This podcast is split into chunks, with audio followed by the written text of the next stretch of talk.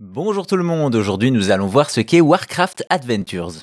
Vous l'ignorez peut-être, mais à la fin des années 90, un point and click signé Blizzard devait voir le jour avant d'être annulé. C'est en mars 97 que Blizzard annonce Warcraft Adventures dont la production commence juste après la sortie de Warcraft 2.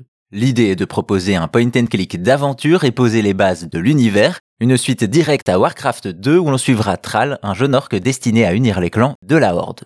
Et la promesse est belle, un scénario riche, des interactions travaillées, des lieux à explorer et de nombreuses séquences animées.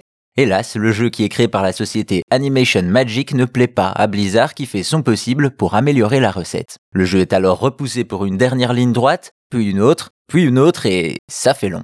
La décision tombe alors et bien que presque terminée, Warcraft Adventures est annulé en mai 98. Les fans s'empressent alors autour d'une pétition pour ressusciter le projet. Blizzard leur dit merci, mais non, le jeu risquerait de nuire à leur image. Fin de l'histoire. Du moins jusqu'en 2010, quand un internaute russe, Manbiker, publie plus de 20 minutes de gameplay sur YouTube, alors qu'en 2016, un certain Ryder publie lui une version du jeu complète et jouable. On peut donc découvrir un point and click classique dans lequel on associe des objets et on résout des énigmes. Niveau gameplay, c'est assez limité, mais l'histoire est extrêmement riche et a influencé la suite de la saga. En effet, le personnage de Thrall vient directement de Warcraft Adventures et est repris dans Warcraft 3. Il aura même droit à un roman, Lords of Clan, le sous-titre du jeu.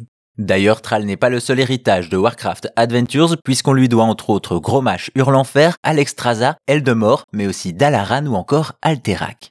La suite, on la connaît, World of Warcraft sort en 2004 et permet de découvrir Azeroth comme jamais. L'histoire de Warcraft Adventures aurait pu s'arrêter là, mais il revient sur le devant de la scène en 2023 quand une copie physique est vendue aux enchères à plus de 1700 euros. En effet, en 2017, une version boîte, non officielle évidemment, a été commercialisée en édition très limitée, et c'est un de ces 99 exemplaires qui a été revendu. Voilà donc ce qu'est Warcraft Adventures, un jeu annulé par Blizzard car pas assez bon, mais sans qui l'histoire d'Azeroth aurait été bien différente.